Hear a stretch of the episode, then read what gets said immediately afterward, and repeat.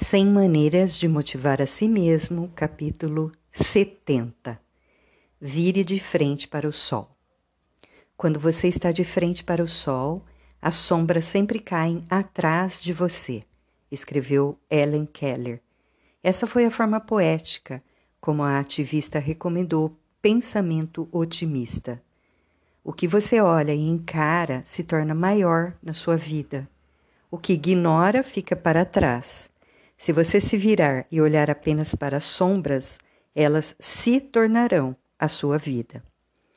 Quando eu era mais novo, lembro de ouvir outras crianças contarem uma piada sobre Ellen Keller.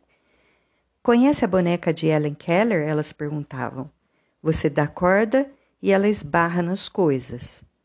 Já pensei muito sobre essa piada, tentando entender por que uma piada sobre uma pessoa cega e surda seria engraçada. Acho que a resposta está em nosso desconforto em relação às pessoas que conseguem superar grandes infortúnios. Talvez rimos de nervoso porque não somos capazes de superar sequer os pequenos problemas. Nos dias de hoje, parece que está na moda se considerar vítima. Somos todos vítimas de algum tipo de abuso emocional, social, racial ou de gênero. Gostamos de pegar as dificuldades que enfrentamos e ampliá-las como se fossem terríveis injustiças.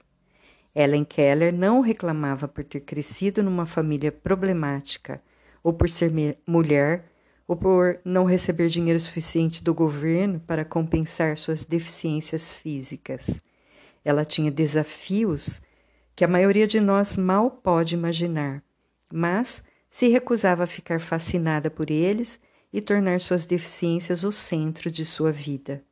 Ela não queria se concentrar nas sombras quando havia tanto sol à disposição. O autor inglês G. K. Chesterton dizia que os pessimistas não reclamam tanto da vida quando você coloca um revólver na cabeça deles de repente conseguem pensar em um milhão de razões para viver. Essas milhões de razões estão sempre dentro de cada um de nós, esperando para serem lembradas. Nosso pessimismo é geralmente uma fachada falsa, erguida para obter a compaixão dos outros. Em seu livro Sunrise, em que se baseou o emocionante filme Meu Filho, Meu Mundo, Barry Neil Kaufman conta a história real de como ele e sua esposa foram capazes de ajudar o filho autista a ter uma vida feliz. O casal fez uma escolha consciente de encarar a deficiência como uma grande bênção para eles.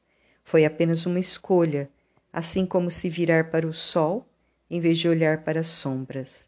Mas, como disse Kaufman, a forma como escolhemos ver o mundo cria o mundo que nós vemos.